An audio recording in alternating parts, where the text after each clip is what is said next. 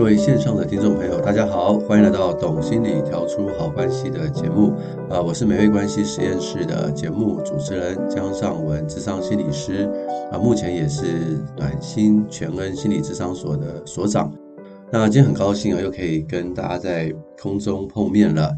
那我们今天说的主题呢，是跟上一集有关。我们上一集提到了这个羞愧感和罪恶感的一些东西啊。那假如你对这个羞愧感、罪恶感有什么差别呢？不是太清楚的话，非常的建议您呢，可以回去收听我们上个礼拜天的节目啊。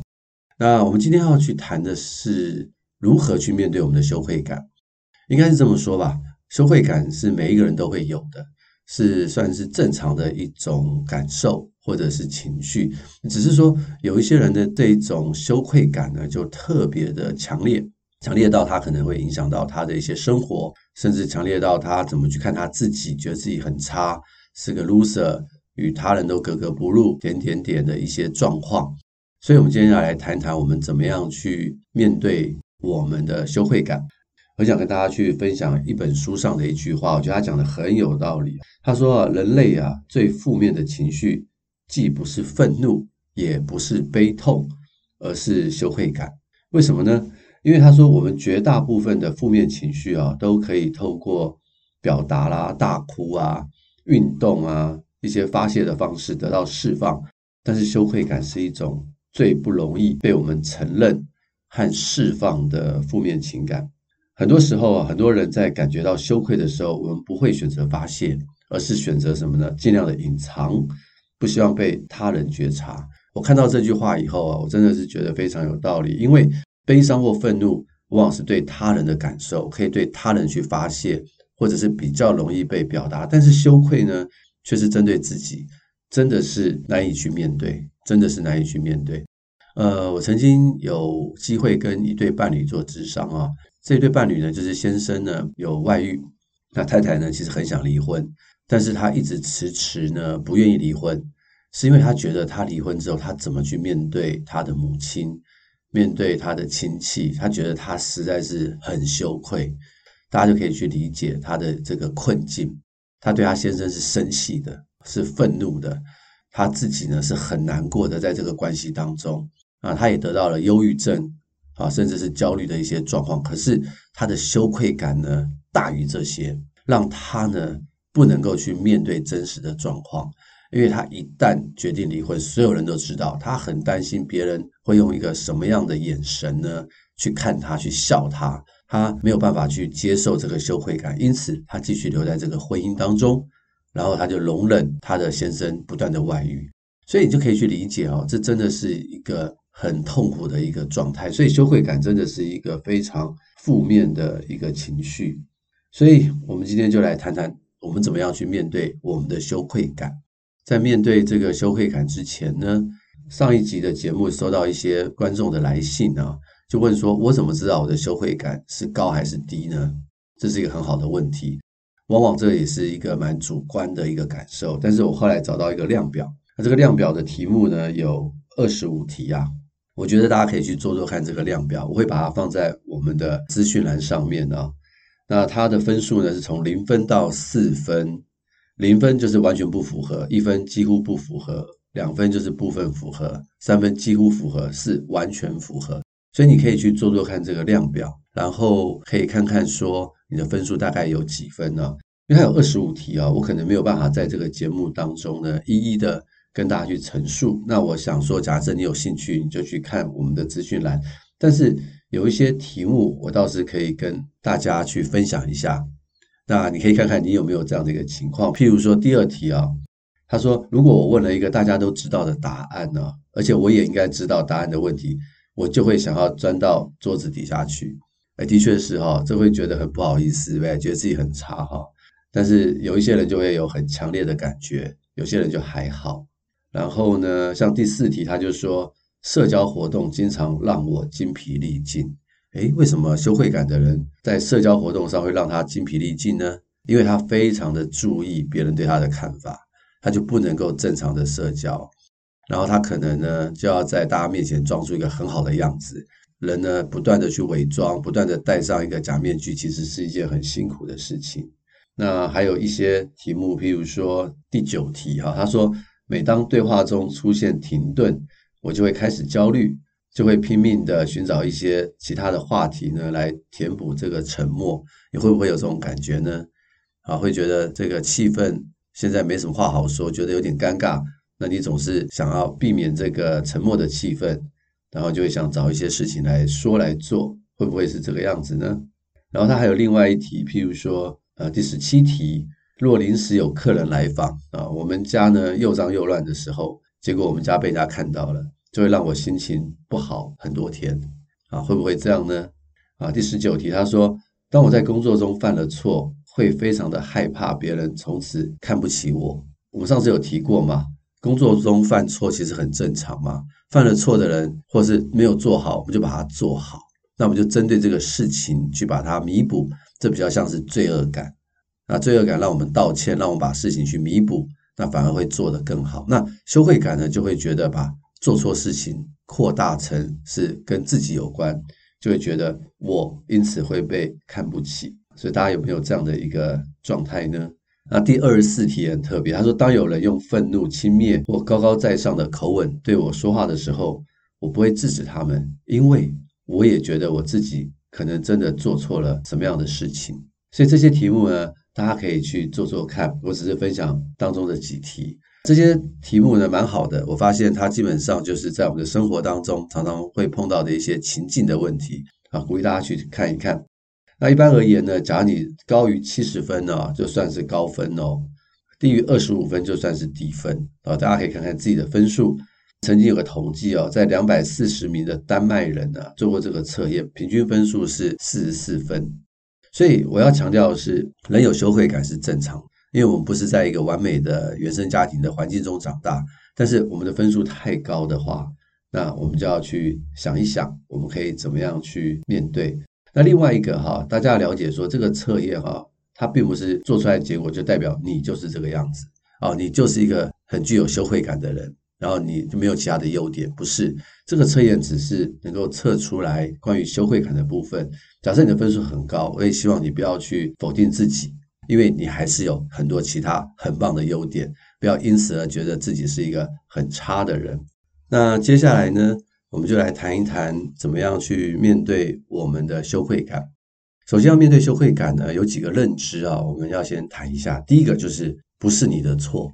很多人呢，在面对羞愧感的时候啊，会觉得别人是对的，所以我就是错的。为什么会是这个样子？这个我们讲过，因为羞愧感它是来自于原生家庭哈。当我们小时候，我们的父母指责我们的时候，或是我们父母发生一些不好的事情的时候。我们通常小孩子没有什么太大的分辨能力，就会觉得都是我的错，尽管父母有错，还是会觉得是自己的错。好，孩子们就是有这样的一个状况，所以因此呢，长大以后，不管那个人他是不是指责我，或是不管那个人的行为是不是合理，我的心里面不会先去认定一件事情，就是他是一个不礼貌的人，他不应该这么做，而是我会先是觉得说我有错，一定是我做错了什么，所以他可以这样子对待我。所以这就是一个很重要羞愧感的来源呢。那重点是什么呢？重点是我们要面对我们的羞愧感，在认知上，我们首先要先理解一件事情，就是不是我的错。这件事情很重要。当然，我不是说什么事情都不是我的错，那就变成是另外一个极端了。但是羞愧感分数比较高的人呢，很容易羞愧的人呢，他们的倾向就是认为就是我自己的错。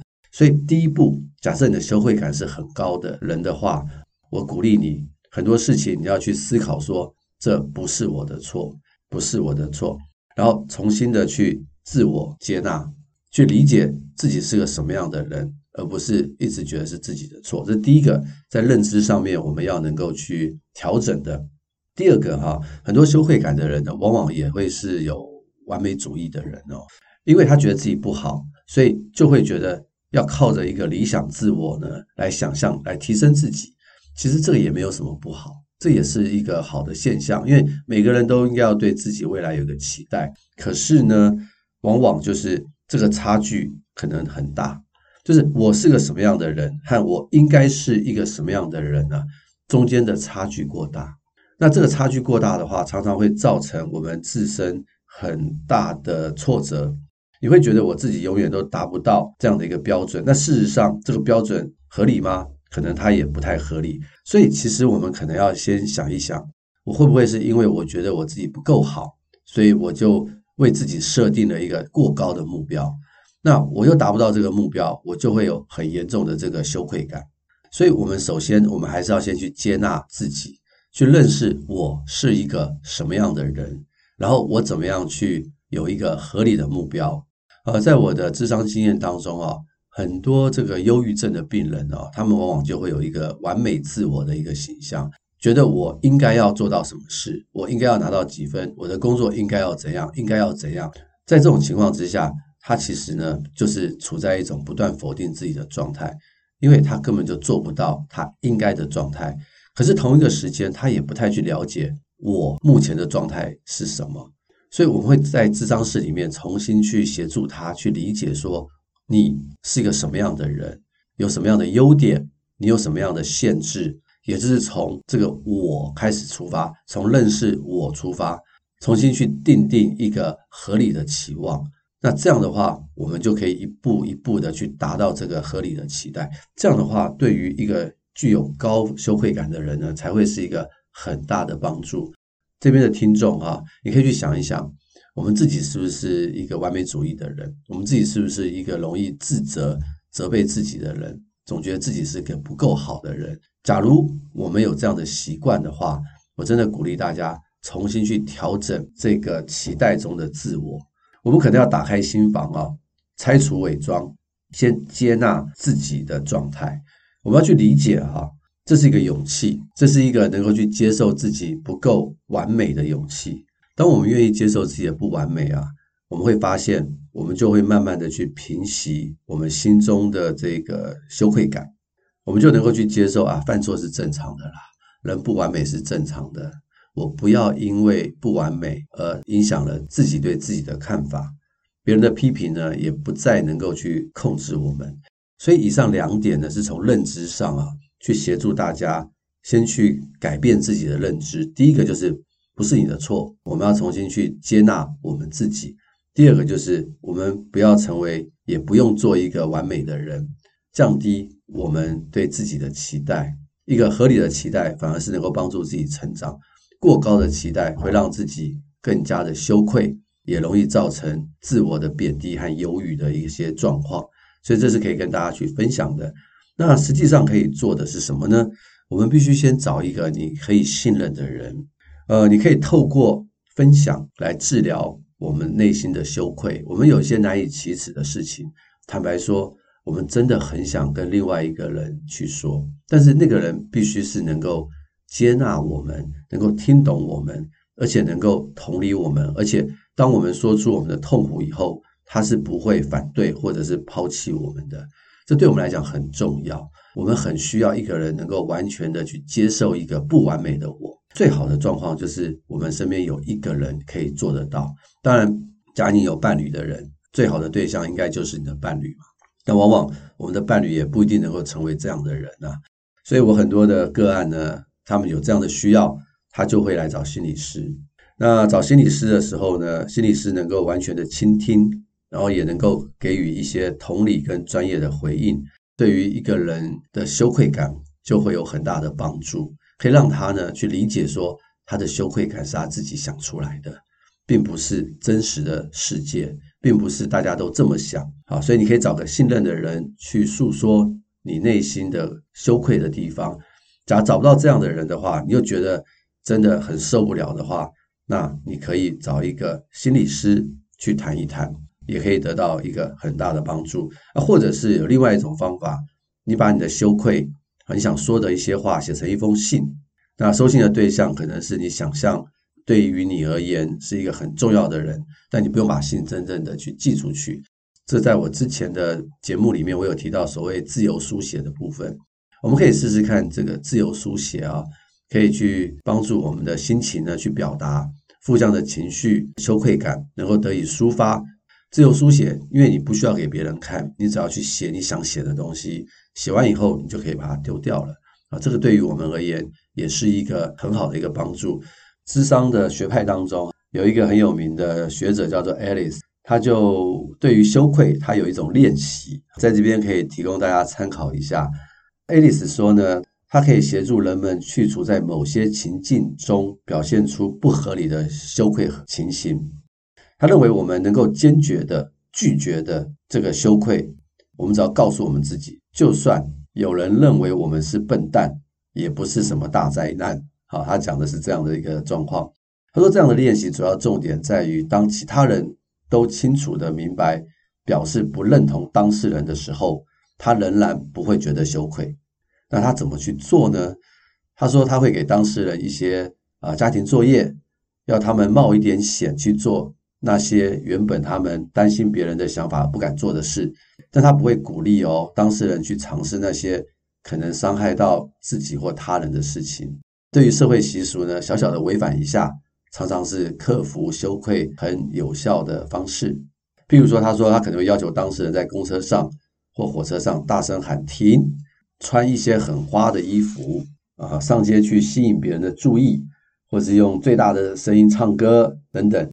那他发现呢，当事人要是真的愿意去做这些家庭作业之后，他们可能会发现别人并不如他们所想的那么的在乎他们的行为。因此，当事人就不会再度感觉到羞愧、丢脸了。